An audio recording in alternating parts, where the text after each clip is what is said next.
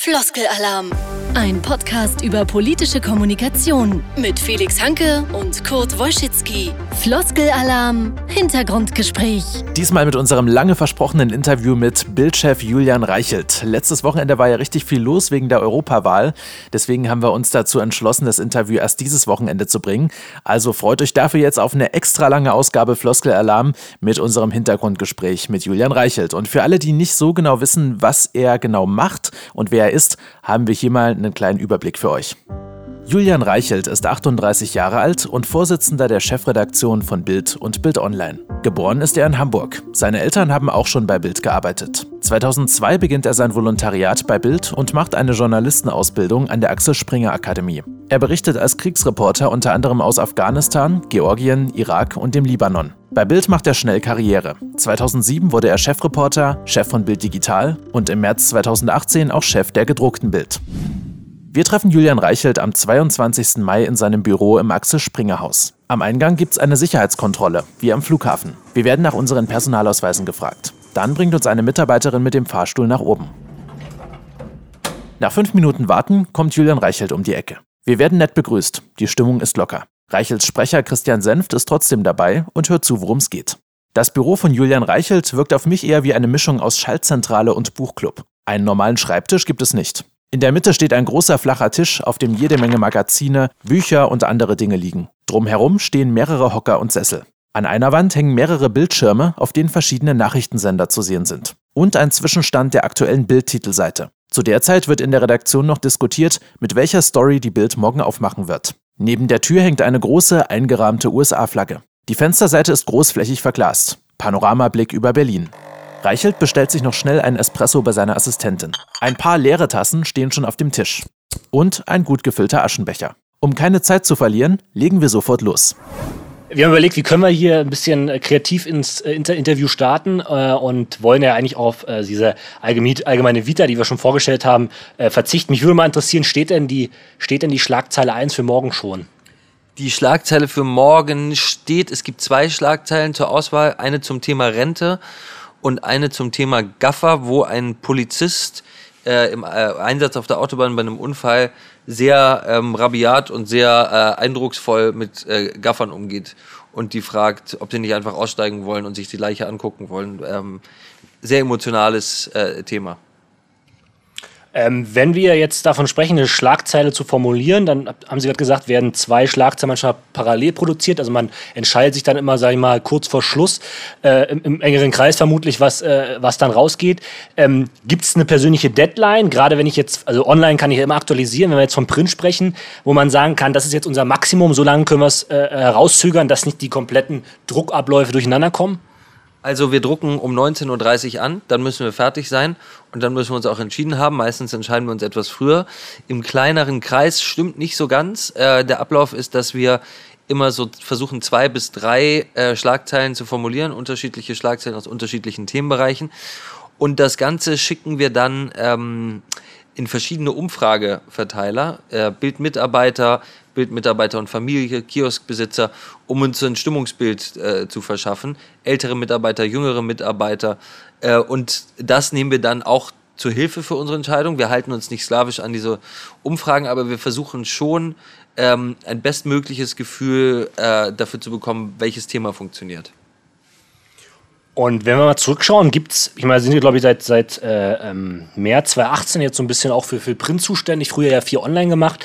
Ähm, gibt es irgendeine Schlagzeile, wo Sie sagen, ja, die, die ist vielleicht in meiner, in meiner Ära besonders hängen geblieben, da hatte ich besonders viel Herzblut oder die begeistert mich im Nachhinein immer noch besonders?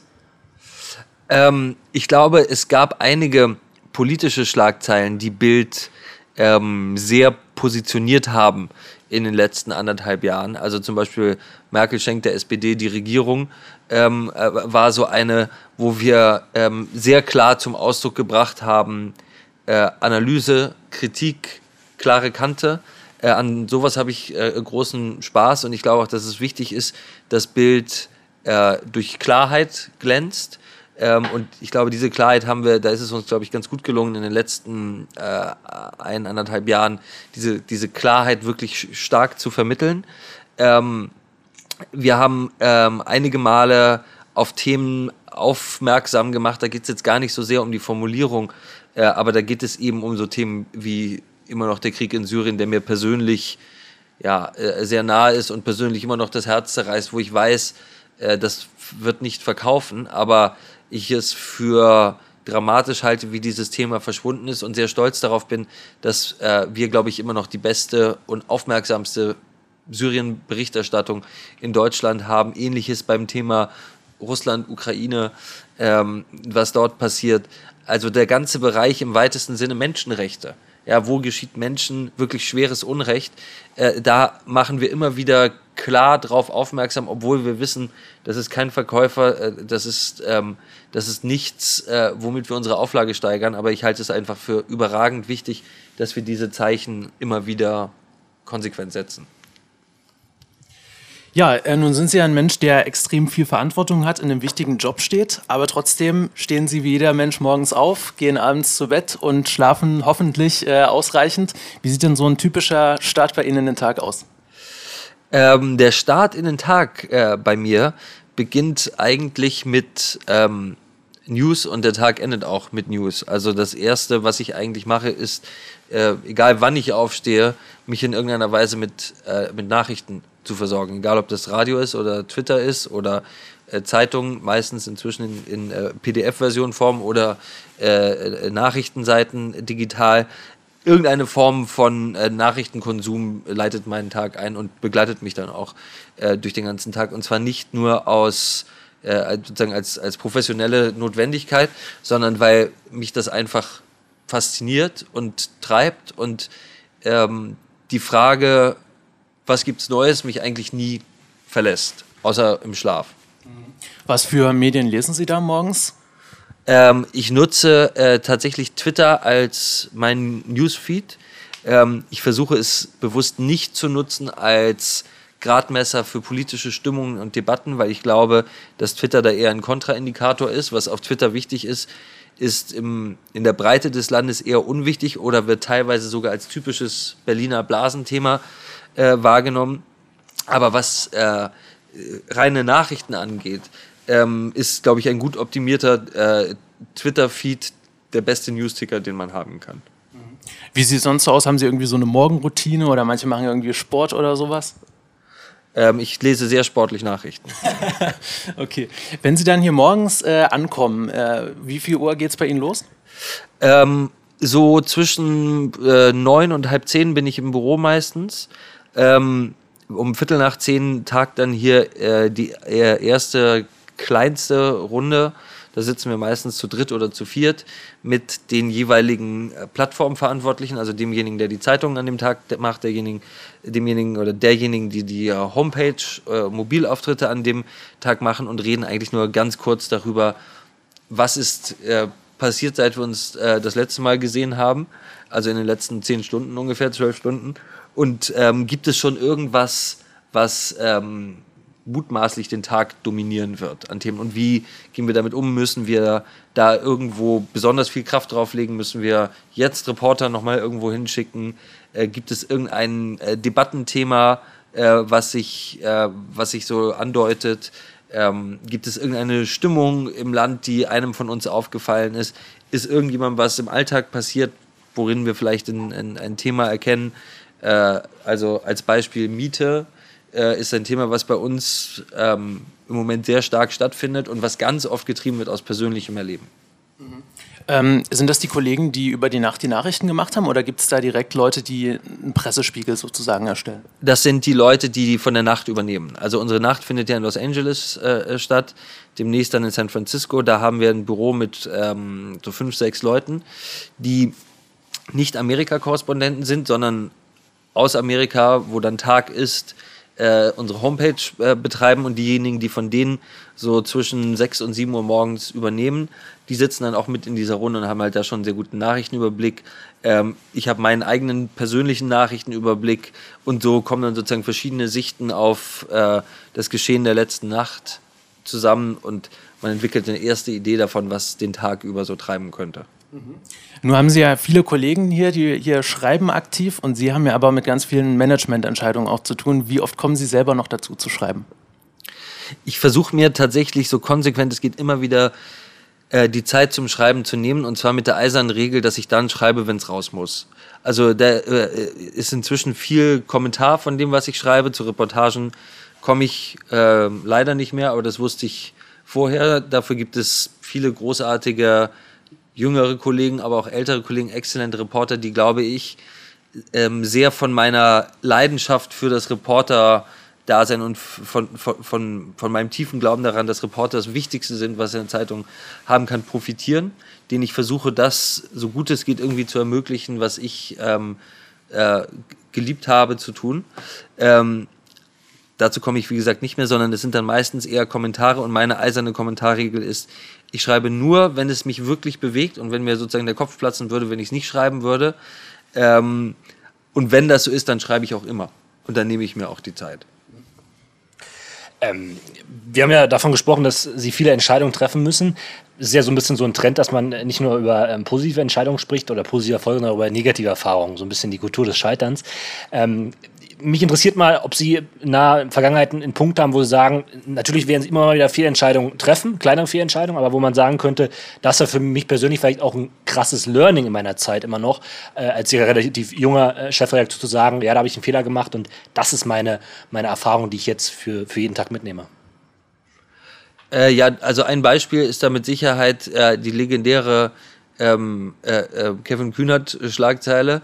Ähm, wie lautete sie? Ich erinnere es nicht mehr ganz genau.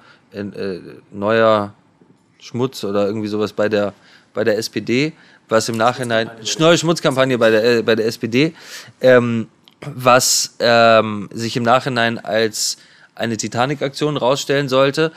An dem Punkt ist mir immer wichtig zu sagen, dass ähm, wir auf den Spin von Titanic, ja, die Russen machen das nie reingefallen sind, sondern es immer völlig klar war in dem Text, äh, dass das alles höchst unplausibel ist. Aber natürlich war die Schlagzeile im Nachhinein sau ärgerlich.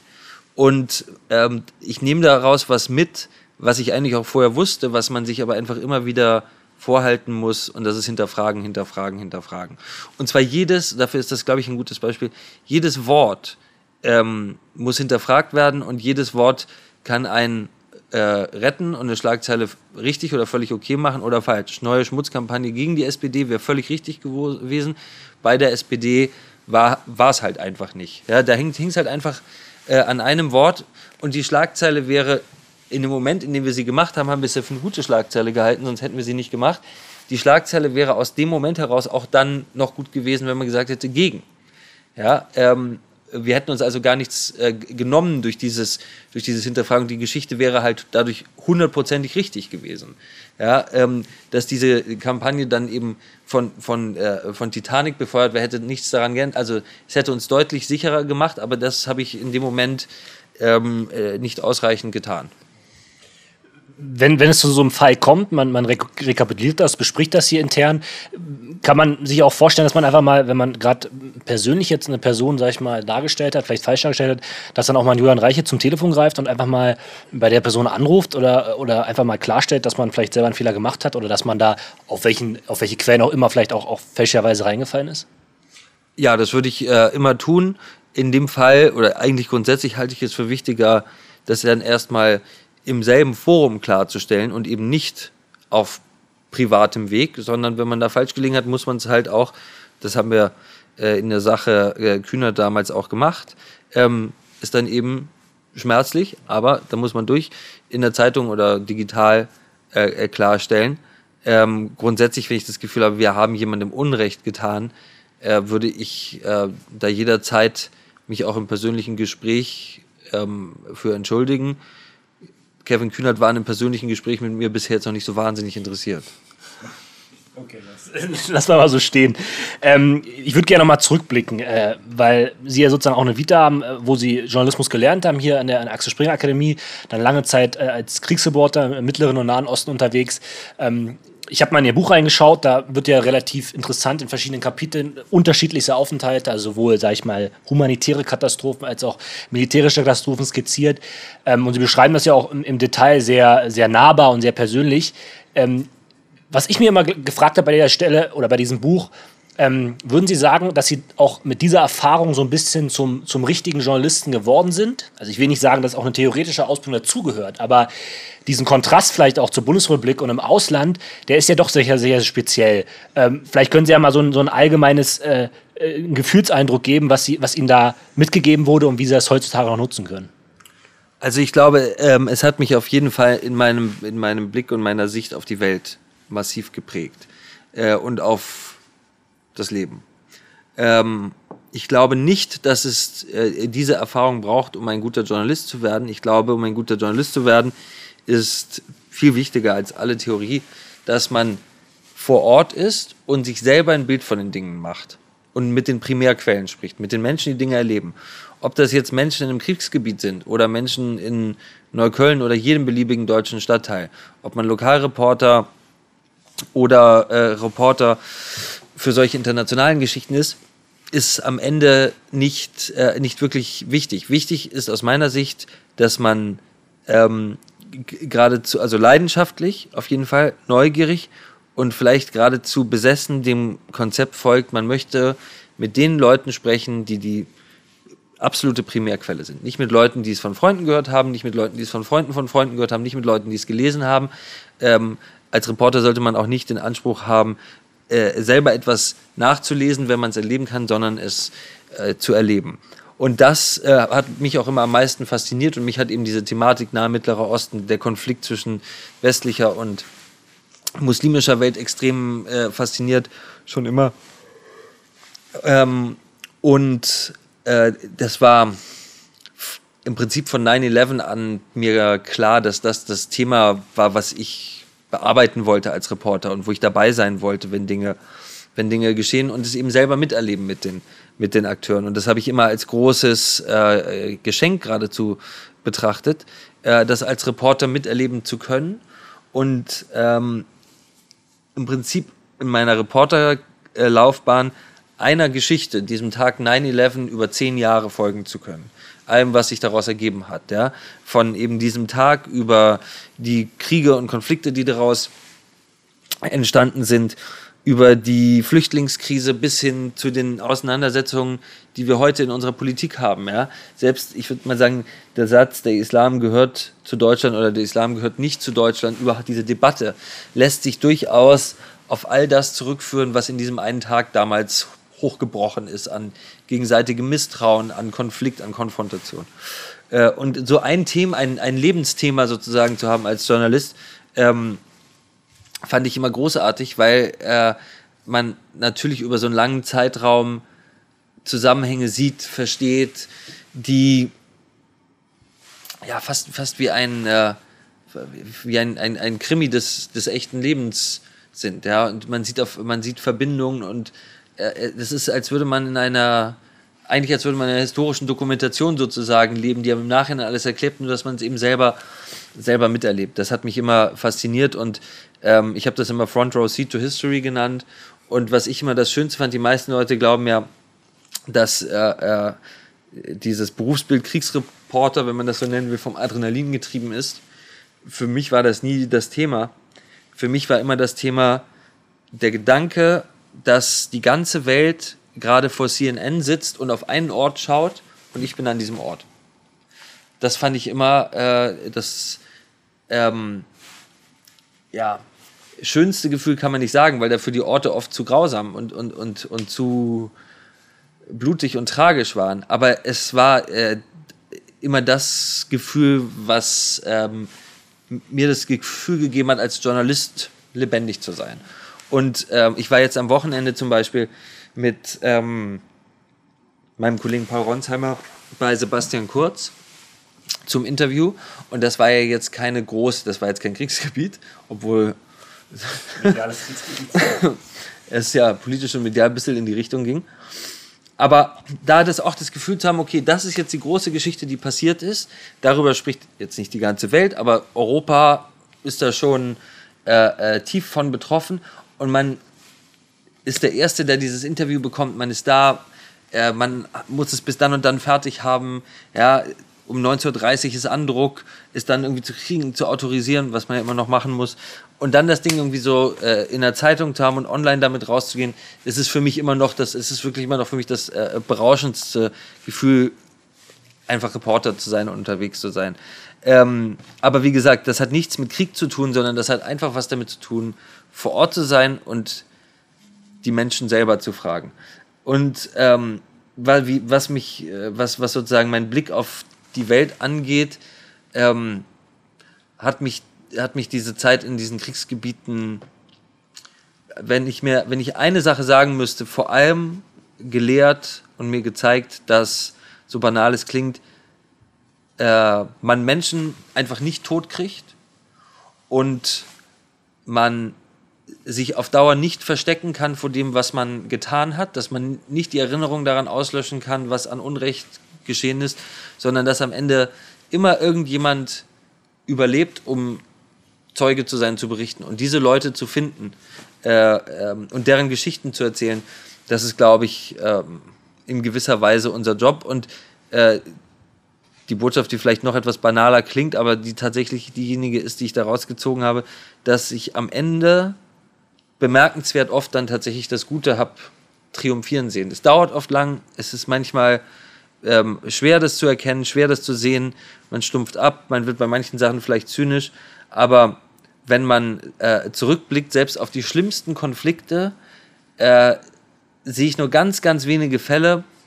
Ich hoffe, es wird bei Syrien dann am Ende genauso äh, sein, wo nicht eben doch das Gute sich durchgesetzt hat. Unabhängig davon, wie man das jetzt vielleicht auch politisch bewerten will, stelle ich mir natürlich aber auch trotzdem die Frage, was es mit einem Menschen macht. Also Sie haben es ja auch sehr im Detail skizziert, dass ähm, man natürlich da auch mit Personen, also man, man baut eine persönliche Beziehung zu den Menschen auf, zu den Kontaktpersonen. Ich habe immer gesagt, irgendwie von, von äh, weiß nicht, zehn Leuten hat am Ende noch einer überlebt. Also zu einem äh, haben sie heute Kontakt. Ähm, das waren äh, mehr, also von denen nur noch einer überlebt hat, leider. In mehreren Fällen. Ja. Ähm, jetzt kann man sagen, man, man professionalisiert sich mit der Zeit. Ich glaube trotzdem, aber so ein bisschen dem Tod ins Auge zu schauen, das kann man, kann man vermutlich menschlich nie professionalisieren. Wie, wie haben Sie, haben Sie da, haben Sie irgendwie eine Art gefunden, mit diesen ganzen Tragödien umzugehen? Und, und war der Kontrast, gerade wenn man nach, nach Berlin vielleicht wiederkommt oder nach Hamburg kommt, vielleicht in einer ruhigen Minute, das alles mal rekapituliert? Im Moment des Adrenalins sicherlich nicht nicht auch unglaublich hart, das, das alles zu verarbeiten? Das, das wäre für mich äh, ne, ne, noch eine zutiefst menschliche Frage eigentlich. Also, ähm, ich glaube, brutal schwer zu verarbeiten ist es, wenn man irgendwann ähm, nicht mehr die Fähigkeit hat, äh, das Gute zu erkennen. Wenn man nur noch das Schlechte erkennt, was in, gerade in Kriegsgebieten sich natürlich aufdrängt, äh, dann ist der Kontrast so groß, dass man vermutlich daran verzweifelt. Ich bin eigentlich, ähm, bis auf wenige, wenige Ausnahmen, nie wiedergekommen aus einem dieser Länder, ohne dass nicht doch das, das Positive, was ich gesehen habe, das Beste, was auch Krieg in Menschen hervorbringen kann. Wie Menschen sich um ihre Familien, um ihre Kinder kümmern, wie sie versuchen, unter schwierigsten Bedingungen menschlich zu sein, zu helfen, ohne dass ich das irgendwie überwogen hätte ich glaube, diese Fähigkeit äh, hatte ich immer und die habe ich mir immer bewahrt. Und wenn man das noch äh, weiterspinnen will, was natürlich jeder für sich selber entscheiden muss, ob jetzt ein gläubiger Mensch ist oder ein, äh, ein nichtgläubiger Mensch, ähm, kann man natürlich in, in diesen Situationen, in diesen in, in Kriegen mit all dem äh, Leid, was dort angerichtet wird, zu der Interpretation kommen, dass die Welt ein äh, gottverlassener Ort ist, äh, weil es sonst sowas nicht geben könnte. Meine Interpretation war immer umgekehrt und ich glaube, das ist ein ganz gutes Beispiel für meinen grundsätzlichen Blick darauf. Wenn ich in Syrien war und gesehen habe, was Assad dort angerichtet hat und äh, berichtet habe über Kinder, die beim Fußballspielen in der Straße von einer Granate zerfetzt wurden, äh, war es für mich in meinem dann glauben. Unvorstellbar und ist es für mich unvorstellbar, dass Assad und die Kinder nach dem Tod am selben Ort landen. Das ist für mich ausgeschlossen. Und das war immer, davon war mein, ich habe da drin tatsächlich nahezu ein Beweis dafür gesehen, dass, es, dass der Unterschied zwischen Gut und Böse auf dieser Welt teilweise so enorm ist, dass es äh, für mich unvorstellbar ist, dass ähm, der Tod am Ende Gut und Böse gleich und egal macht. Und ähm, mit dieser Sicht bin ich eigentlich fast immer zurückgekommen und ich glaube, das hat es mir ähm, möglich gemacht, eben dann nicht an diesem enormen Unterschied zwischen diesen Orten und dem, was wir hier haben, zu verzweifeln oder zugrunde zu gehen. Aber es gibt durchaus äh, Dinge, die mich immer, äh, ja, immer wieder auch wütend machen und ähm, schwer schwer bis gar nicht erklärlich sind. Äh, zum Beispiel, dass aus meiner Sicht der größte Unterschied, den es auf der Welt gibt, ist der der Versorgung von Kindern. Ja, also wie Kinder in äh, Ländern der dritten Welt äh, und ähm, in Kriegsgebieten versorgt werden und bei uns. Es gibt auf der Welt keinen größeren Unterschied als zwischen einer, weiß ich nicht, neugeborenen Station in einer deutschen äh, Großstadt und dem, was in mit, mit, mit äh, Neugeborenen, mit, mit, äh, mit, mit kleinen Kindern in, äh, in diesen Ländern passiert. Und dass ausgerechnet da der, der größte und skandalöseste Unterschied besteht, den ich mir auf der Welt vorstellen kann. Ähm, solche Sachen äh, treffen einen natürlich irgendwie immer wieder, aber ich glaube auch, dass Journalismus ähm, dazu beiträgt, zumindest darauf aufmerksam zu machen. Und Aufmerksamkeit ist halt die erste Chance, dass sich Dinge ändern. Sie haben vorhin gesagt, dass Sie, wenn Sie äh, irgendein Thema haben, am liebsten selber sich das anschauen, was passiert, anstatt äh, auf andere jetzt sich zu verlassen. Sind Sie selbst noch im arabischen Raum? Haben Sie dafür Zeit? Ähm, ich war lange nicht mehr da. Äh, ähm, ich war das letzte Mal, ich weiß nicht, ich glaube vor drei oder drei Jahren, glaube ich, nochmal, oder vier Jahren nochmal in Syrien. Ähm, für einen äh, sehr kurzen Trip, weil das ja, fast unmöglich zu dem Zeitpunkt war, sich da äh, noch frei zu bewegen. Aber zu dem, was ich da mal sozusagen hauptberuflich gemacht habe, komme ich kaum noch und ähm, als Urlaubsziel ist das jetzt nicht so meine Welt. Wie kommen Sie dann an verlässliche Informationen da? Das ist ja bestimmt nicht einfach. Ähm, Reporter vor Ort. Äh, Haben Sie eigene Reporter in Syrien? Ähm, in Syrien äh, ist es im Moment leider entweder von der einen oder der anderen Seite also entweder von Regimeseite oder äh, auch in, in den Rebellengebieten oder von türkischer Seite sehr, sehr schwer, da überhaupt reinzukommen und noch schwerer lebend wieder rauszukommen. Ähm, wir hatten immer wieder Reporter da. Äh, vor, ich glaube, anderthalb oder zwei Monaten war unser Reporter Björn Stritzel auf, auf einer längeren Reise in Syrien und ist dort, nach meiner Erinnerung, über die Kurdengebiete äh, eingereist. Also ja, wir schicken da immer wieder Leute hin, wenn äh, wir irgendeinen Weg sicher sehen, äh, reinzukommen und eine Chance auch äh, sicher wieder raus. Aber das ist natürlich die Bewertung, äh, die ich zu treffen habe. Äh, welches Risiko nehme ich auch dann für meine Reporter in Kauf, die natürlich dann heiß sind und dahin wollen. Aber auch aus meiner Erfahrung heraus manchmal zu sagen, das lassen wir jetzt mal, gehört auch zu meiner Aufgabe. Aber wo immer möglich, versuche ich eben das äh, zu ermöglichen.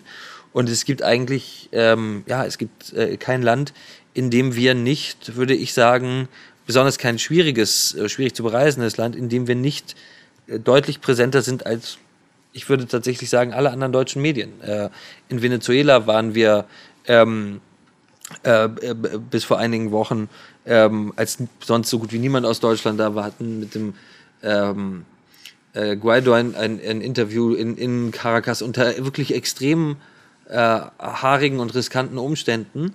Aber äh, das Betrachten unserer Reporter einerseits natürlich auch als professionelle Herausforderung, aber vor allem als de der Sinn ihres Berufs, als den Sinn ihres Berufs. Nun gibt es ja fast täglich Meldungen, auch aus Krisengebieten zum Beispiel, um jetzt nochmal auf Syrien zurückzukommen, wo man meistens sehr schnell auch irgendwie eine Nachricht oder eine Meldung rausbringen muss. Und meistens ist es so, jetzt nehmen wir zum Beispiel mal das Beispiel, es gab einen Angriff irgendwo, dass eine Seite behauptet, zum Beispiel es war Assad, die andere Seite behauptet, es waren die Rebellen. Da haben sie vielleicht nur vier, fünf Stunden oder so Zeit, ähm, eine Meldung darüber zu machen, was steht Ihnen da überhaupt an Quellen und Informationen zur Verfügung? Also wir haben, glaube ich, tatsächlich einen der besten Verifikations- Apparate, gerade für diese Länder äh, in allen, unter allen deutschen Redaktionen. Ähm, das beginnt äh, damit, dass wir über Jahre und Jahre und Jahre, das ist was, was ich angefangen und viele Leute fortgeführt haben, vor Ort Quellen aufgebaut haben, dass wir äh, unter anderem auch in der Hochzeit der Flüchtlingskrise ähm, sehr aktiv äh, dabei geholfen haben, ähm, bedrohte Kollegen aus Syrien rauszuholen und nach Deutschland zu bringen. Es gibt eine Aktivistengruppe, äh, is being slaughtered silently. Das waren junge Studenten, die angefangen haben mit Widerstand gegen Assad in Raqqa. Dann, ange, dann wurde daraus Widerstand gegen ISIS und gleichzeitig sehr gewissenhafte Berichterstattung und Dokumentation über alles, was dort passiert ist. Ähm, zu denen haben wir natürlich einen, einen äh, exzellenten Kontakt. Und so gibt es im ganzen Land äh, Gruppen, denen wir sehr vertrauen, ähm, deren Informationen wir sehr vertrauen, ähm, die uns sehr zeitnah, sehr schnell berichten, was äh, aus ihrer Sicht natürlich los ist, aber uns schon sehr gutes sozusagen äh, Eyes on the Ground geben. Äh, dann haben wir ein äh, brillantes Team, äh, was Open Source Recherche angeht, mit großer Erfahrung in der Analyse von Bildern, äh, von welchen Waffen die eingesetzt wurden und so weiter. Ähm, das ist etwas, was äh, Julian Röpke bei uns aufgebaut hat und sehr engagiert und großartig betreut. Dann haben wir, ähm, bin ich sehr stolz drauf, seit vorgestern äh, unseren ersten äh, syrischen Redakteur, der als Flüchtling zu uns gekommen ist und äh, bei uns volontiert hat und gestern, sei, vorgestern seine Abschlussveranstaltung hatte und zum, sein Redakteurszertifikat benommen, äh, bekommen hat, der sozusagen mit unseren Standards und seinem ganzen Wissen, all den Verwandten, die er da hat, all seiner Erfahrung auf Syrien blickt. Also äh, das heißt nicht, dass man in so einem, äh, in einer, einer so undurchsichtigen Gemengelage immer weiß, was wirklich passiert ist, aber ich glaube, niemand weiß besser, was passiert ist, als wir. Wenn wir wegkommen von den internationalen Themen, mal zu den äh, Themen, die ganz nah bei uns sind. Teil des Jobs von Journalisten ist es ja, hinter die Fassade von Politikern zu schauen. Ähm, was gibt es denn da für Floskeln? Wir wissen ja, unser Podcast heißt Floskelalarm, ja. deswegen interessieren wir uns dafür ganz besonders. Was gibt es für Floskeln oder für ähm, Wendungen von Politikern in Deutschland jetzt mal zum Beispiel, die sie nicht mehr hören können? Das äh, ist, ist ein weites Feld, weil ich finde, dass sich ähm, große Teile von Politikersprache inzwischen fast ausschließlich ähm, oder fast ausschließlich aus, aus äh, solchen Floskeln bestehen. Also die äh, äh, was ist, äh, die bedingungslose und äh, volltransparent, vollumfängliche, energische Aufklärung ähm, von ähm, Missständen gehört für mich dazu, weil für mich der größte Missstand inzwischen ist, dass diese äh, schonungslose Aufklärung heißt es auch oft und äh, gerne, in den allerseltensten Fällen tatsächlich zu Konsequenzen führt. Es ist dann schön, das zu wissen, ist immer noch besser, als es nicht zu wissen. Aber das, was eigentlich daraus folgen sollte, was ja die, die Folge ist ja fast der Sinn der äh, Aufklärung, passiert in Deutschland, ähm, ich finde in der ganzen westlichen Welt, das sehe ich als großes Phänomen, die Konsequenzlosigkeit von Politik, ähm, die Konsequenzlosigkeit von politischen Fehlern äh, ich finde, das hat eben diese, die schonungslose Aufklärung, die ja eigentlich ein Wert von, von in, in Demokratien ist, massivst entwertet.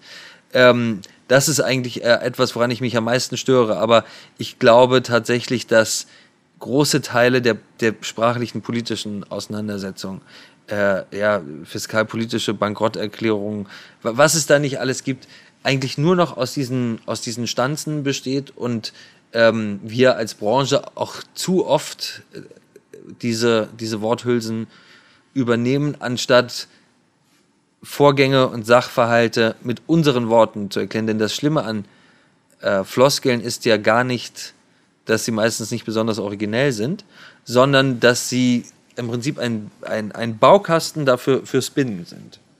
Ja, und äh, Spin lässt sich halt sehr schnell ähm, aus Worthülsen zusammensetzen. Und immer wenn man die übernimmt, läuft man halt Gefahr, entweder den Spin zu übernehmen oder vom Spin von Politikern nicht mehr unterscheidbar zu sein. Haben Sie irgendwelche Tricks, um genau ähm, aus diesem Spin rauszukommen und an authentische Aussagen zu kommen? Äh, Reporter vor Ort. Äh, eigene Augen vor Ort. Das ist, glaube ich, wirklich das Allerwichtigste. Das war mir immer wichtig. Ich habe ja auch äh, als Reporter zum Beispiel ähm, Verteidigungspolitik gecovert. Ja, und war äh, sozusagen in der Berliner Verteidigungspolitik-Szene unterwegs und habe mit Leuten da gesprochen. Damals war Afghanistan zum Beispiel ein großes Beispiel. ähm, und habe die Berliner Sicht auf Afghanistan gehört. Ich war dann mit Außenministern, mit Verteidigungsministern in Afghanistan und habe mir deren äh, Winning the War ähm, äh, Rhetorik sowohl hier in Berlin als auch dort vor Ort angehört. Ich war aber auch immer wieder als Reporter im ganzen Land in Afghanistan unterwegs und wusste halt, wo das, was die Politik sagt und das, was vor Ort passiert, einfach in keiner Weise äh, übereinander zu bringen sind. Und das ist, ähm, das ist das, was Journalismus ausmacht. Ähm, vor Ort zu sehen, stimmt das, was da gesagt wird. Und das gilt, wie gesagt, nicht nur für Afghanistan, sondern das gilt auch ähm, für das politische Berlin oder das Rathaus einer Kleinstadt oder, oder, oder. Aber wenn wir mal konkret machen, äh, vielleicht jetzt auch in einem Interview, ähm, einem Interview-Setting. Äh, ich stelle mir jetzt vor, wenn die Bundeskanzlerin mal ein Interview geht, ich die, die steht immer so ein bisschen für die Ära auch dieser, dieser Floskelsprache, dass so das Land narkotisiert hat, also nicht nur die Bevölkerung, vielleicht auch so ein bisschen die Hauptstadtjournalisten, dass viele da nicht mehr den Biss haben, der vielleicht notwendig ist, um an relevante Informationen zu kommen. Ähm, wie, wie, wie kann man sich vorstellen, wie bereitet man sich da auf ein Interview vor, um eben nicht am Ende ein Transkript vor sich liegen zu haben, was sozusagen auch der Regierungssprecher geschrieben hat? Haben könnte? Ähm, also, ich glaube, das Allerwichtigste ist, die beste Vorbereitung ist, über Themen zu sprechen, wo man sich wirklich tief auskennt. Davon muss man immer ausgehen, dass man mit Leuten spricht, die sowohl kommunikativ, aber auch äh, was den Stoff angeht, äh, sehr gut und sehr gut vorbereitet sind. Und äh, tiefe Kenntnis der Materie ähm, ist die, die Grundvoraussetzung, glaube ich, für ein erfolgreiches Interview. Ich glaube auch, äh, deswegen freue ich mich auch so über das Format Podcast und den Aufstieg des Format Podcast. Ähm, das machen wir ja auch, dass äh, die Autorisierung äh, ähm, von schriftlichen Interviews, nicht schriftlich geführten Interviews, sondern schriftlich veröffentlichten Interviews, äh, inzwischen die äh, Politik in die deutlich stärkere Position versetzt hat. Ja, die, die, Politik weiß einfach, wie sie dieses Instrument nutzt, um äh, Sprache, kontroverse Aussagen, Haken, Kanten, Klarheit so zu glätten, dass am Ende ähm, ja, eigentlich da nur noch, in sehr vielen Fällen nur noch nutzloser Text steht. Ich glaube, da äh, haben wir die Chance, eine kleine Renaissance dadurch zu erleben, dass neue digitale Interviewformate nicht mehr autorisierbar sind. Ich glaube, dass wir da als äh, Print- äh, oder traditionelle Printmedien zu spät gemerkt haben, äh, dass wir einen riesen Nachteil haben gegenüber dem Fernsehen, die äh, politische Interviews, Talkshows ähm, routinemäßig live ausstrahlen und da natürlich viel mehr Emotionen erzeugen und viel mehr Authentizität und Echtheit, als das in autorisierten äh, schriftlich veröffentlichten Interviews ähm, noch möglich ist. Also tatsächlich hat auch die, äh, die Stilform oder das, das Genre äh, großen Einfluss auf den, auf den Erfolg und die Authentizität ähm, von Interviews. Und dann ähm, ist aus, aus meiner Sicht die, die wichtigste Interviewtugend nachfragen, bis die Frage beantwortet ist. Und ähm, in vielen, das ist etwas, was in vielen Fällen nicht mehr geschieht. Schönes Beispiel dafür ist äh, unser, man kann fast sagen, inzwischen legendäres Live-Interview mit Friedrich Merz, wo unsere ähm, Moderatoren Anna von Bayern und Nikolaus Blome halt so lange nachgefragt haben, ob er Millionär ist, bis er gesagt hat, naja, drunter liege ich nicht. Ja? Und äh, die erste Antwort, die er gegeben hat, war halt, ich lebe in äh, wirtschaftlich und privat äh, gefestigten Verhältnissen oder soliden Verhältnissen oder irgendwie sowas.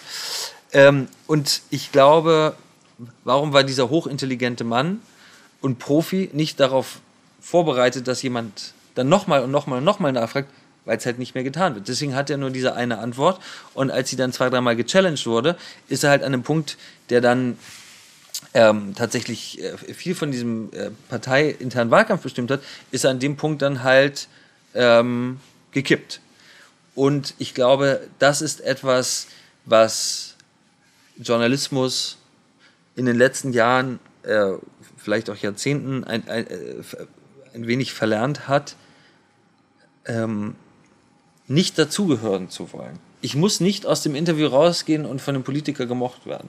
Das ist nicht unsere Aufgabe. Man muss nicht unhöflich sein, man muss nicht irgendwie rabiat sein, aber ich führe kein Interview, damit er mich am Ende mag, sondern damit ich am Ende weiß, was ich wissen wollte. Und äh, ich erinnere mich an, an ein ähm, Interview mit unserem jetzigen äh, Bundespräsidenten, damaligen Außenminister Frank-Walter Steinmeier. Den habe ich, glaube ich, fünf oder sechs Mal gefragt, wie er sich äh, vor sich rechtfertigt, dass wir in, in, in Syrien an einem Einsatz gegen ISIS teilnehmen, auf schwachsinnige Weise, indem wir drüber fliegen und Fotos machen, während wir die Schmutzarbeit natürlich wieder unseren, unseren äh, ähm, Alliierten überlassen haben. Aber dass wir mit Kampfjets über Syrien fliegen, während gleichzeitig an unseren Flugzeugen vorbei Hubschrauber von Assad mit Fassbomben fliegen und die auf Schulen werfen und wir nichts unternehmen. Und das wollte er halt nicht beantworten, weil es ein moralisches Dilemma war, was er politisch zu verantworten hatte. Und wir sind, wir, wir, äh, das ist recht scharf geworden, das Interview. Und am Ende muss man dann auch sagen, nicht mehr wahnsinnig ergiebig, weil er einfach wütend war über diese Frage. Aber dann ist es halt äh, unsere Aufgabe zu fragen, auch wenn es äh, Politiker wütend macht. Ähm, und äh, ich, ich, ich, meine Beobachtung ist, dass der Journalismus und Journalisten, was eigentlich aus meiner Sicht immer ein, eigentlich ein Außenseiterberuf ist. Ja? Also äh, Journalisten sind professionelle Fehlerfinder und oft auch nervig und ähm, es ist eigentlich, äh, eigentlich ein Beruf für jemanden, der nicht dazugehören will. Und in den letzten, in den letzten ähm, Jahrzehnten war der Trend von Journalismus, der wahnsinnig viel Geld verdient hat, dass Journalisten reicher geworden sind und äh, in Talkshows eingeladen worden sind und äh, Fernsehgesichter geworden, Prominente geworden sind. Und ähm, dazugehören wollten auf einmal. Und auch dazugehören. Und aus dieser Position heraus vielleicht ein bisschen äh, weicher und weniger bissig geworden sind, als sie es eigentlich sein sollten. Und ich weiß, in meiner Zeit als äh, Reporter, der auch über Politik und politische Sachverhalte berichtet hat, war es für mich eigentlich immer das schönste Gefühl zu wissen, du hattest eine Geschichte, die Fakten stimmen, irgendjemand meisten Fällen an das Verteidigungsministerium, wollte nicht, dass diese Geschichte erscheint. Ähm, gibt dir den schönen Satz, wenn nicht irgendwer will, dass das, was du schreibst, nicht erscheint, dann ist es kein Journalismus, sondern PR. Ähm, an den glaube ich auch sehr. Und für mich war immer das Schönste zu wissen, okay, du hast die Geschichte, die Fakten stimmen, die wollten nicht, dass es erscheint. Und jetzt sitzt irgendjemand, der ausgestattet ist mit all dieser Macht, äh, demokratisch legitimiert natürlich, mit all dieser Macht, der morgens abgeholt wird von seinen gepanzerten Fahrzeugen und vom BKA-Kommando und Feldjäger vorweg oder was weiß ich, sitzt auf dem Weg ins Büro in seinem Auto und ärgert sich, weil wir halt etwas recherchiert haben, was nicht rauskommen sollte, aus welchem Bereich auch immer. Ähm, und ich habe mir nie die Sorgen gemacht, ob mich dann da noch jemand mag oder ob ich dann mit darf auf der nächsten Reise oder, sondern das ist das, was mich als Journalist sozusagen glücklich gemacht hat.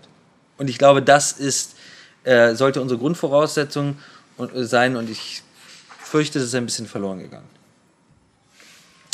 Wir würden jetzt mal kurz in diese Schnellfragerunde übergehen, also ja. entweder oder. Entweder oder. Das äh, kann man da ganz gut äh, abfrühstücken. Ähm, ja, wir sind immer äh, dankbar für die Interviewer und extrem undankbar für die Interviewten. Genau. Die Schnellfragerunde. ähm, und wir starten direkt mal rein. Berlin oder Hamburg? Hamburg. Kaffee oder Zigarette? Uff, zusammen. Aber das sehen wir ja. wie, wie man es hier sieht, beides zusammen. Genau. Ähm, Stadt oder Land? Stadt. Rot oder grün? Rot. Lindner oder Habeck? das ist brutal. ähm,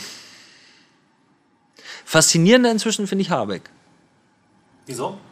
Ja, weil äh, er ähm, das Wunder vollbringen könnte mit einer äh, weitestgehend linken Agenda, ähm, Konservative dazu zu bringen, ihn zu wählen und vielleicht die erste wirklich stramm linke, grün-rot-rote Bundesregierung zu wählen, wo sich dann alle Konservativen in Prenzlauer Berg oder ursprünglich mal Konservativen, die ihn dann gewählt haben, wundern werden, dass sie jetzt die Linken in die Bundesregierung gewählt haben.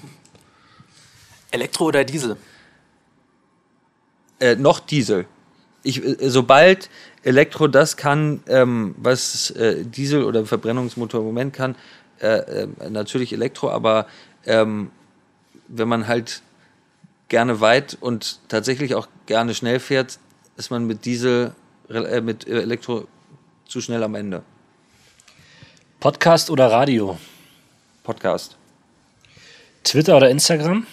Ganz klar Twitter, aber sowas von klar Twitter. Kaserne oder Kampfzone?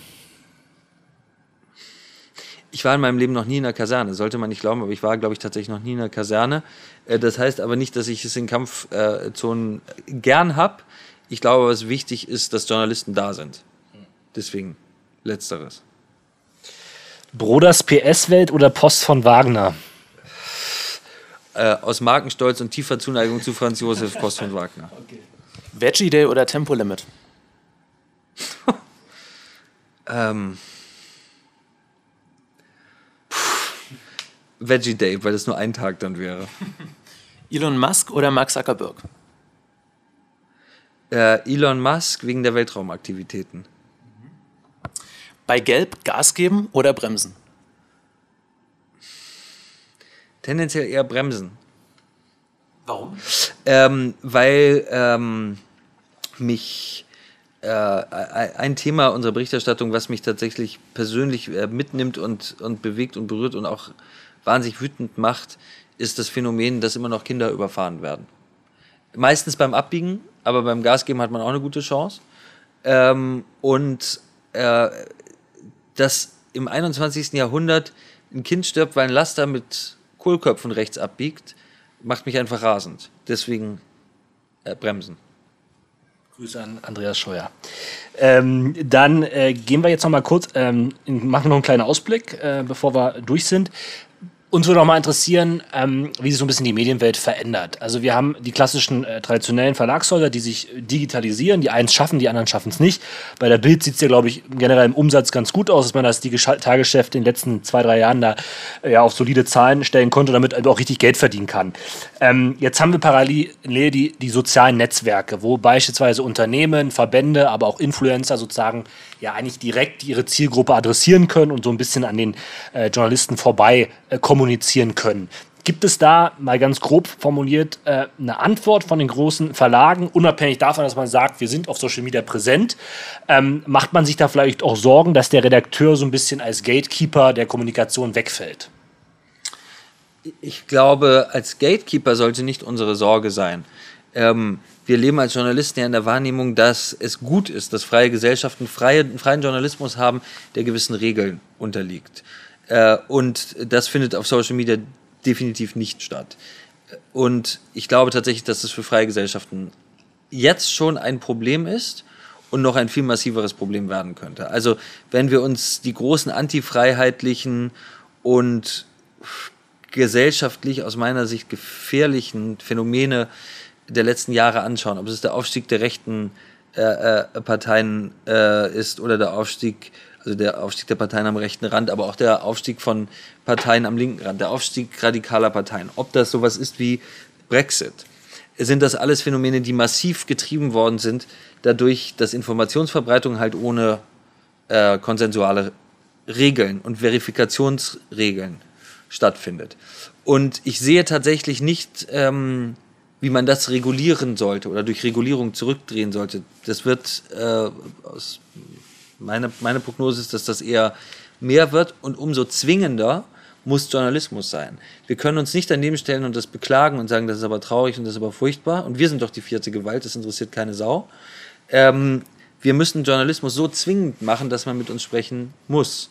Und Journalismus kann so zwingend sein, dass Menschen äh, sich gezwungen sehen, sich dazu zu äußern ja, wenn er gut recherchiert ist und wenn er relevant ist und wenn er ähm, brisante Themen aufdeckt. Wir müssen ähm, nicht die Leser zwingen.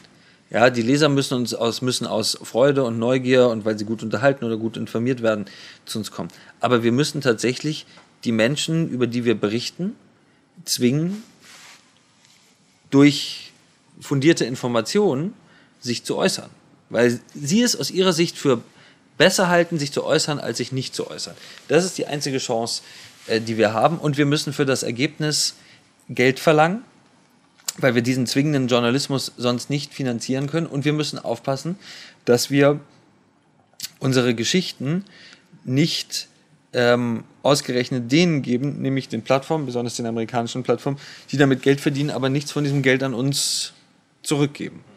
Äh, das ist tatsächlich bei mir auch so eine, ich will es jetzt nicht Umkehr nennen, aber vielleicht gereifte Erkenntnis, dass ähm, von diesen ganzen Twitter-Streitereien ähm, wir am Ende aussehen wie eine zutiefst gespaltene Gesellschaft und uns in der, in der Elite unseres Landes, wenn man das mal so sagen darf, auch auf einmal als gespalten empfinden, weil wir alle die ganze Zeit auf Twitter gucken und da wird die ganze Zeit wahnsinnig gestritten. Und daraus immer aggressiver werden und noch mehr streiten auf Twitter und ähm, das Geld damit verdient Twitter. Und ich glaube, das ist, ähm, das, ist, äh, das ist das eigentliche Problem von, von Journalisten, die sich zu sehr Social Media zuwenden, dass äh, sie de facto die, die, die Zeit ähm, für einen anderen Arbeitgeber äh, sozusagen arbeiten und äh, ähm, die, äh, die Gewinne von Unternehmen mehren, die für Journalismus äh, oder als Gegenmodell zu professionellem Journalismus für unsere Gesellschaften, glaube ich, tatsächlich einerseits natürlich auch wieder einen wahnsinnigen freiheitlichen Impact haben, was Kommunikationsfreiheit und Äußerungsfreiheit angeht, aber die eben auf der anderen Seite auch nicht ungefährlich sind. Letzte Frage, würde ich sagen. Ja, genau. Wir haben die Zeit äh, rennt hier wie im Flug. Äh, so kommen wir zur letzten Frage. Wenn Sie sich eine die Zeit rennt wie im Flug ist für einen Floskel-Podcast eigentlich ein schönes Schlusswort. Ein paar Euro in die Phrase schreiben. Das stimmt, genau. Ähm, wenn Sie sich eine politische Schlagzeile wünschen könnten dieses Jahr äh, in der Bild, was wäre das? Ähm, überraschenderweise SPD wieder da. Ich wünsche mir für die Stabilität in diesem Land tatsächlich, dass die SPD mal wieder einen Wahlerfolg erringt. Ähm, ich halte es allerdings für völlig hoffnungslos, weil sie dafür politische Stimmungen im Land, gesellschaftliche Stimmungen im Land, ihre Rolle im Land, die Frage, was ist Gerechtigkeit im 21. Jahrhundert in einer der reichsten Gesellschaften der Welt, er, er, erkennen und bearbeiten, durchdringen müsste in einer Weise, wie sie es nicht tut und aus meiner Sicht, meine Befürchtung, auf absehbare Zeit nicht tun wird. Und ich glaube, dass äh, dieses Land zwei starke Volksparteien braucht. Ähm, vielleicht werden die Grünen eine. Aber das wäre tatsächlich ähm, die, die politische Schlagzeile, die äh, mich am hoffnungsvollsten stimmen würde. Nur leider habe ich wenig Hoffnung, dass sie kommt. Alles klar, vielen Dank. Äh, das war's. Und äh, Felix, sind bei dir noch irgendwelche Fragen offen geblieben? Ich glaube nicht. War, war ein interessanter Austausch. Äh, wir haben, glaube ich, einen ganz guten Einblick bekommen. Unsere Hörer auch. Nee, genau. Ich beende es damit auch. Und äh, ja, äh, freue mich auf unseren nächsten Interviewpartner. Wir grüßen aus dem 14, 16. Stock sind wir hier, glaube ich. Ne? 16. Stock mit Blick über Berlin ist äh, auf jeden Fall ein Highlight hier zu sein. Freie Berlin. Genau. da können wir sehr froh drüber sein. Ja, in diesem Sinne, wir freuen uns, wenn ihr zur nächsten Folge wieder einschaltet und äh, gerne auch unsere Folge teilt und kommentiert. Also bis zum nächsten Mal. Ciao. Vielen Dank. So, das war unser Interview mit Julian Reichelt. Ich hoffe, euch hat es gefallen. Felix und ich, wir haben uns jetzt nochmal zu einer kleinen Nachbesprechung verabredet. Felix, wie war dein erster Eindruck so? Wie hat es dir gefallen? Äh, was hast du so mitgenommen? Ja, der Eindruck ist ja jetzt knappen, äh, knappen Tag zurück und man hat das nochmal so rekapituliert.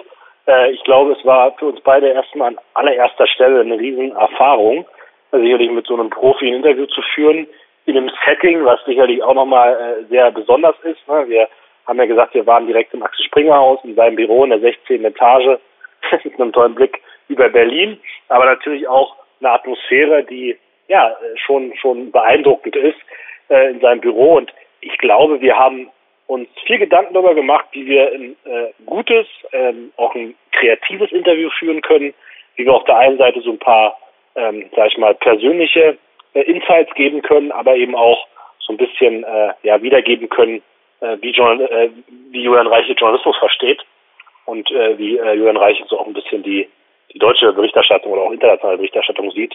Also äh, war war eine super coole Erfahrung und ich glaube, äh, da werden wir äh, auf jeden Fall einige Sachen mitgenommen haben.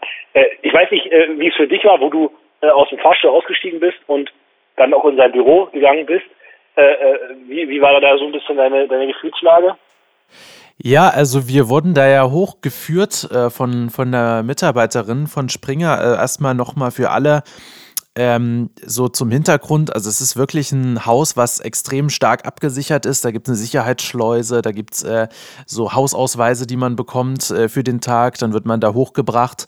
Und als wir dort äh, dann äh, waren in der Etage, ja, war mein erster Eindruck erstmal, hier ist ja gar nicht so viel los, weil wir waren erstmal auf einem Flur, auf dem tatsächlich nur zwei oder drei Assistenten Assistentin und ich weiß nicht, ob ein Assistent dabei war, von ihm zu sehen waren. Also in diesem Bereich war tatsächlich nur Chefredaktion. Das kannte ich jetzt so nicht. Also ich äh, war vorher oft in irgendwelchen Unternehmen, wo die Chefs halt so mit, naja, so auf der Fläche unterwegs sind. Das war da nicht so. Also es war ein abgetrennter Bereich. Dann haben wir uns da kurz äh, hingesetzt, haben gewartet und ich dachte schon, naja, das kann jetzt dauern, hat schon mein Mikro rausgeholt, um noch mal ein bisschen was zu testen und so. Aber nach fünf Minuten war er dann schon da und dann wurden wir abgeholt und dann ging es weiter in sein Büro. Und das war ja auch äh, relativ besonders, ne? Ja, äh, das stimmt. Also äh, es existieren, glaube ich, auch ein paar Fotos im Internet, die, man sich da vorstellen muss. Also man kommt da rein und, und äh, sieht das mal eigentlich in der Mitte des Raumes einen großen, äh, breiten Tisch, der relativ flach ist, wo ja, sag ich mal, sämtliche Utensilien eines Journalisten äh, wieder zu finden sind. Ja, also von, äh, sag ich mal, Visitenkarten über, über Bücher und Magazine äh, bis hin zum, zum Aschenbecher und äh, Aschenbecher vom BVB, ne? Äh, ja, das, obwohl er kommt ja aus Hamburg. Ich weiß gar nicht, ob er äh, BVB-Fan ist, aber soweit habe ich, hab ich gar nicht gesehen.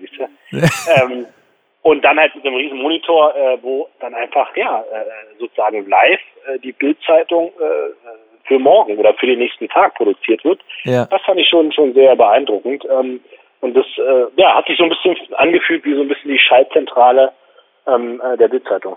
Ja, für mich sah es am Anfang erstmal ein bisschen aus wie so ein, weiß ich nicht, so der Arbeitsplatz von irgendwie einem Künstler oder so. Also ja. ähm, da gab es keinen normalen Schreibtisch in diesem Büro. Das war halt, wie du schon sagtest, ein riesiger Tisch, wo haufenweise Zeug drauf lag, wirklich.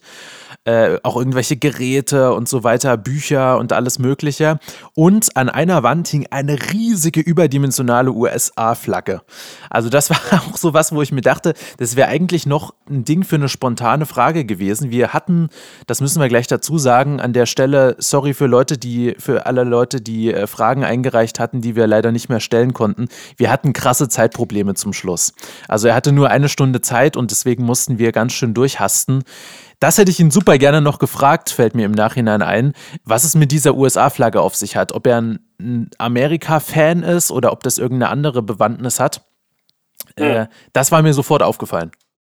Ja, das, das, das stimmt. Also es gibt, glaube ich, generell äh, so ein paar, ja, so ein paar Utensilien, glaube ich, die so ihre ganz eigene Geschichte geschrieben haben, auch ja. im Verlauf der Zeit. Und äh, ja, es, es war äh, eine, eine beeindruckende Kulisse, aber ähm, wie gesagt, wir, wir haben uns auch nicht lange aufgehalten und uns irgendwie über irgendwelche Utensilien ausgetauscht, sondern relativ schnell ins Interview reingegangen und, und haben das ja so ein bisschen versucht, dann in, in drei Themenblöcken aufzuteilen.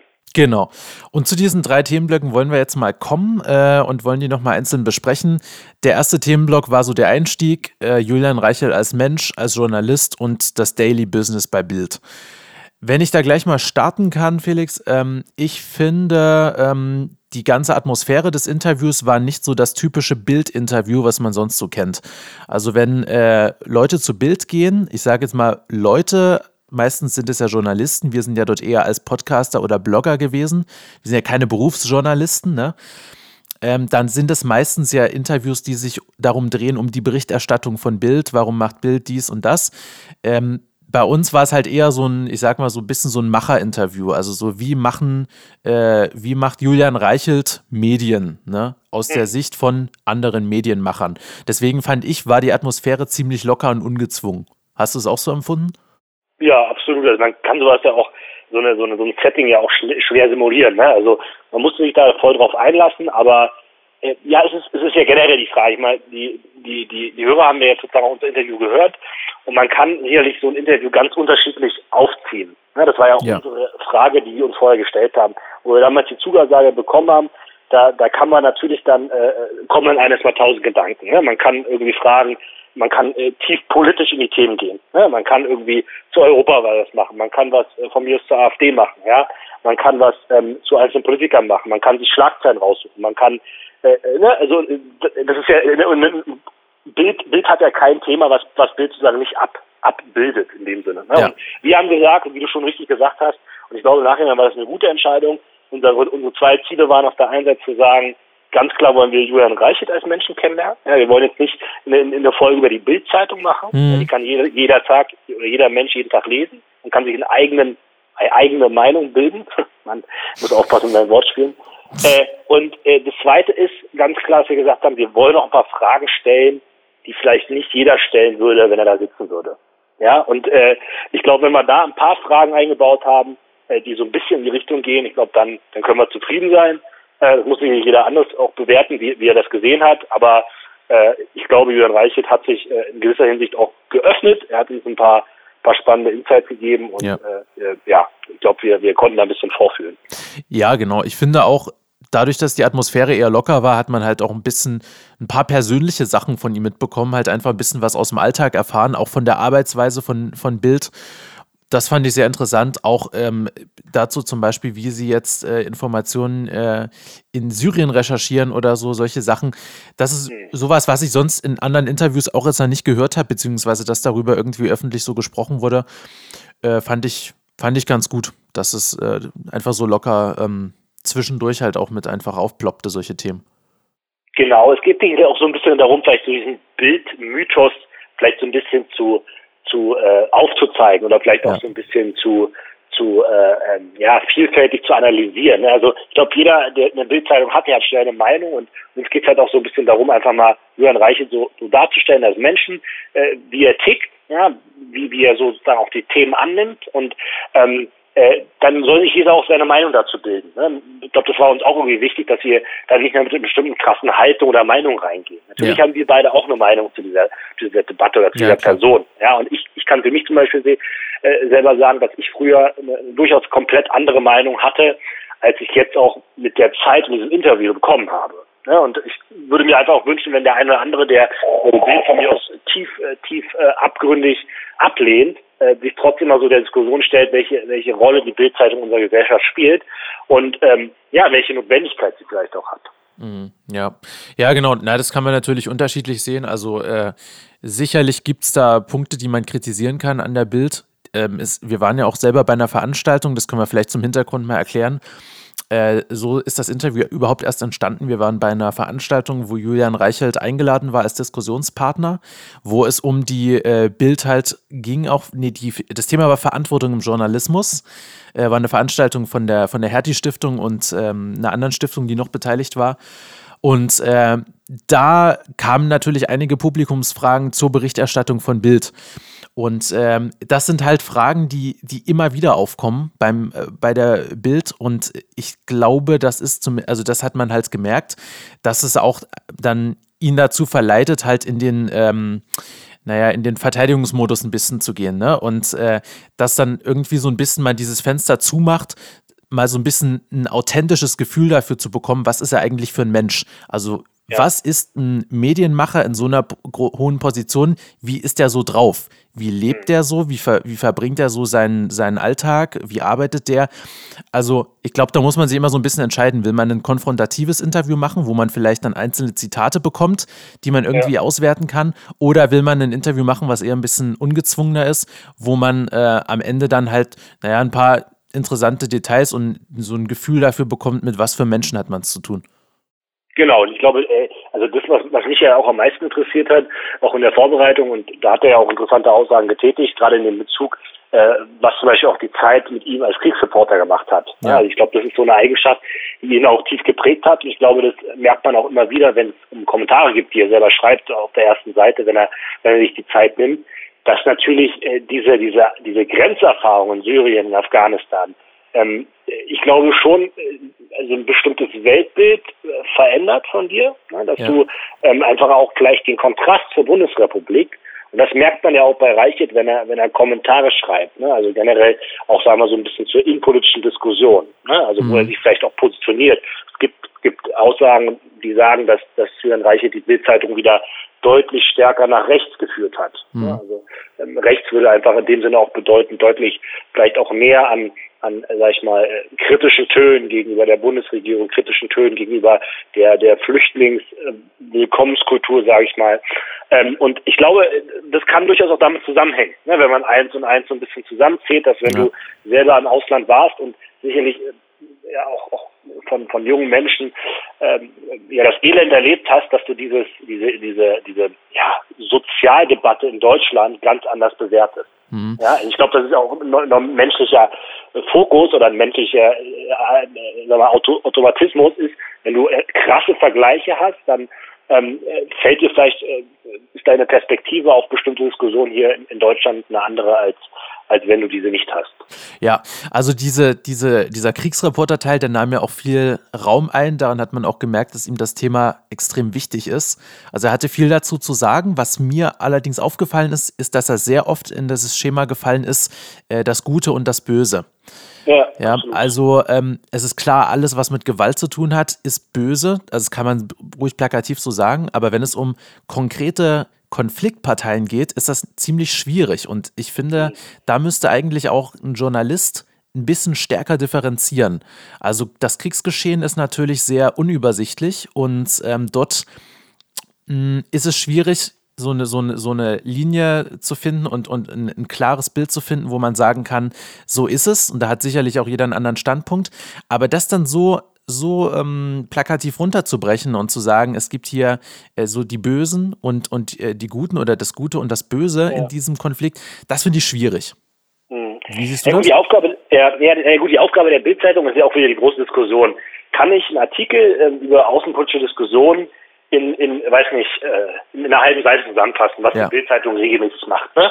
Also wenn ich jetzt in der FAZ oder Süddeutschland einen Artikel über über außenpolitische ähm, Spannungen äh, in, ähm, im Nahen Osten mache, dann, dann habe ich da vielleicht, äh, sag ich mal, eine komplette Seite drei, ne? oder ich ja. habe äh, gefühlt, weiß nicht, zwei A4-Seiten ähm, äh, zur Verfügung. Das ist ja Ziel der Bildzeitung, die Kunst auch, und das ist, also ist für mich wirklich eine, also ich will nicht sagen, das ist die Kunst der Bildzeitung, es ist einfach eine große Kunst, komplizierte Sachverhalte in eine relativ einfache und klare Sprache zu übersetzen. Und ich glaube, wenn du das machen willst, dann äh, kommst du irgendwann immer wieder an den Punkt, dass du irgendwann abstrahieren musst. Mhm. Dass du sagen musst, ähm, das sind die Guten und das sind die Schlechten. Weil du sonst die Komplexitäten ja nicht, nicht im Detail abdecken kannst. Ja, also äh, ich will nicht sagen, dass das jetzt äh, für eine ausgewogene Berichterstattung das richtige Stilmittel ist, aber ich muss dazu sagen, dass die Bildzeit natürlich dann auch sich als Boulevardmedium sieht mhm. und einfach ganz klar ein Angebot macht an, an den Leser. Ähm, und das ist am Ende auch ein Angebot, ne? muss man ganz ja. klar sagen. Niemand wird gezwungen, diese Zeitung zu lesen. Die ist trotzdem Taktgeber vieler politischer Diskussionen. Dass man an einen Punkt kommt zu sagen, okay, ich, ich vereinfache und ich versuche das so darzustellen, dass der Leser sich in kürzester Zeit eine Meinung bilden kann. Dass ja. das gefährlich ist, sind wir uns einig. Ne? Also ich glaube, da, da, darüber äh, müssen wir in dem Sinne nicht diskutieren. Dass es enorm äh, hohe Risiken mit sich bringt, bestimmte Dinge halt einfach nicht in der, im Detail detailliert, äh, also nicht in, in, in, nicht in, in dem Zusammenhang detailliert darzustellen und bestimmte Zusammenhänge, dass, dass der Leser sozusagen die bestimmten Zusammenhänge dann, dann gar nicht so reflektieren kann und trotzdem eine Einschätzung gibt. Ich glaube, das, das ist für mich so ein bisschen die Kunst und das hat er mit seinen Aussagen, glaube ich, auch relativ schnell klar gemacht. Hm, ja, natürlich, klar. Es ist ein spezielles Produkt und ähm, was halt bemerkenswert ist, es ist ein Produkt, was extrem hohe Wellen schlägt. Eigentlich immer. Und ähm, damit sind wir auch schon beim nächsten Punkt, äh, bei unserem Punkt Politiker und Floskelsprache. Dazu haben wir ihm ja auch ein paar Fragen gestellt. Und ähm, ja, er hatte da eine ziemlich klare Haltung. Er sagte, ähm, daran kann ich mich noch sehr gut erinnern, an dieses Zitat, ein äh, Journalist sollte eigentlich sich wohlfühlen in der Außenseiterrolle. Also ein Journalist sollte nicht unbedingt das Rampenlicht suchen. Das ist was, wo er meinte, das hat er beobachtet in der letzten Zeit, dass das öfter geschieht. Auch eine Einschätzung, die ich teile, dass viele Journalisten sehr gerne sich selbst auch in die Öffentlichkeit äh, drängen, um dort selber auch zu Akteuren zu werden, vielleicht sogar auch aktivistisch unterwegs sind.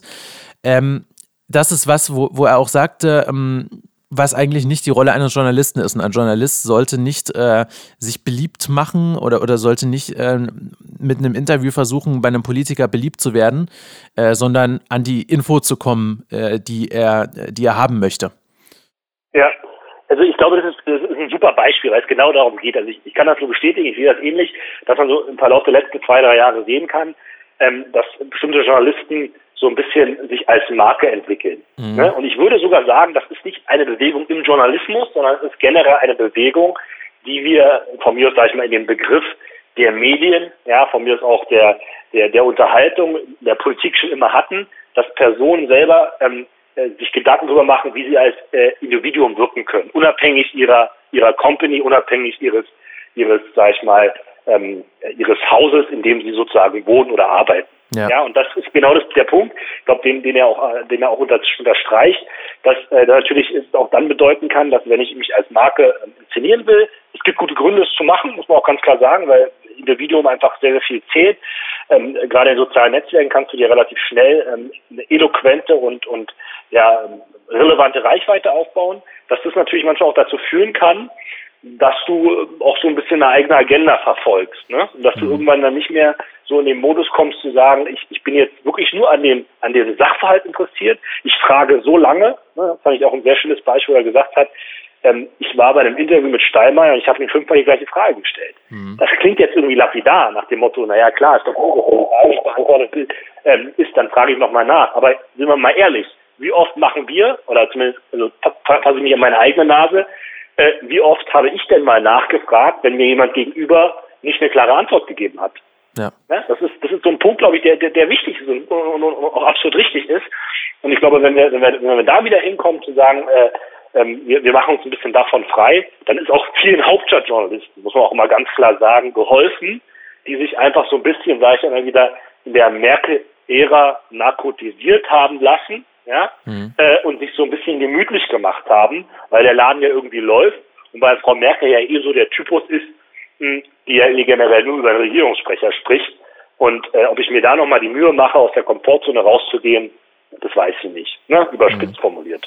Ja, ähm, das ist, ich weiß, ich kann schlecht sagen, wie, wie das bei Bild heute abläuft. Ähm, also ob diese, diese, diese krasse Distanz zur Politik, ob die heute mehr gewahrt wird als früher.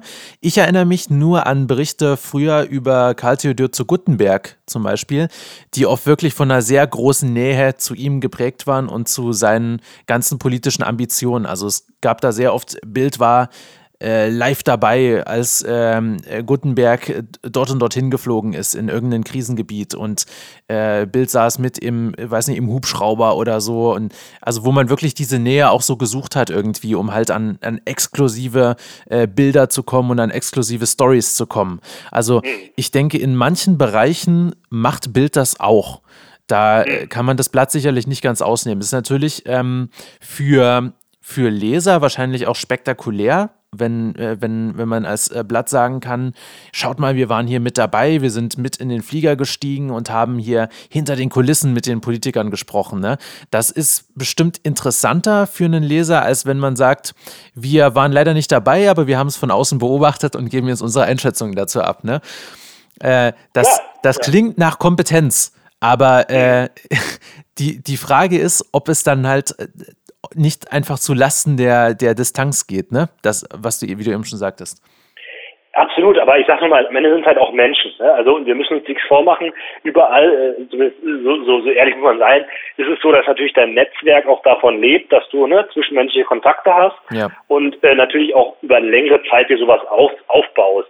Ich glaube aber trotzdem, dass natürlich ähm, die Gegenseite, sage ich mal, wenn ich die so nennen kann, also Gegenseite wäre zum Beispiel Politiker, Ministerien, äh, äh, von mir aus auch äh, dieser ganze Apparat, der dann beratend agiert, dass sie sich auch natürlich darauf eingestellt haben oder immer mehr darauf einstellen. Ne? Mhm. Es gibt jetzt heutzutage keiner mehr, der irgendwie kommt, es gibt, passiert immer wieder, da sagt man, wie kann sowas passieren, aber der komplett blauäugig in irgendein Interview läuft. Ja. Ne? Und deshalb, glaube ich, kann ich sagen, klar, mag sein, dass die gute Kontakte haben, dass äh, die Bild auch öfters mal exklusiv dabei ist.